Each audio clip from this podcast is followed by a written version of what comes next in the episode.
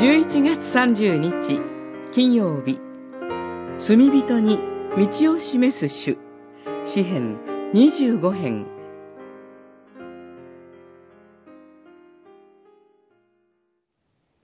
主は恵み深く正しくいまし、罪人に道を示してくださいます。主の道はすべて慈しみと誠。25編、8節、10節詩人は、主の道を教え示すよう、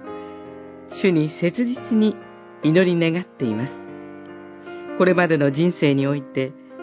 主の御心に背いて罪を犯してしまったので、そこから抜け出したいと望むからです。詩人は、この祈りより前にも主に祈り、すでにいくつかの確信を得ています。あなたは私を救ってくださる神。主は恵み深く、正しくいまし、罪人に道を示し、主の道はすべて慈しみと誠などです。だからこそ詩人は、絶えることなく、あなたに望みを置くのです。主との祈りの交わりを重ねるからこそ、自分の心が罪深く、貧しいことを見出し、それでも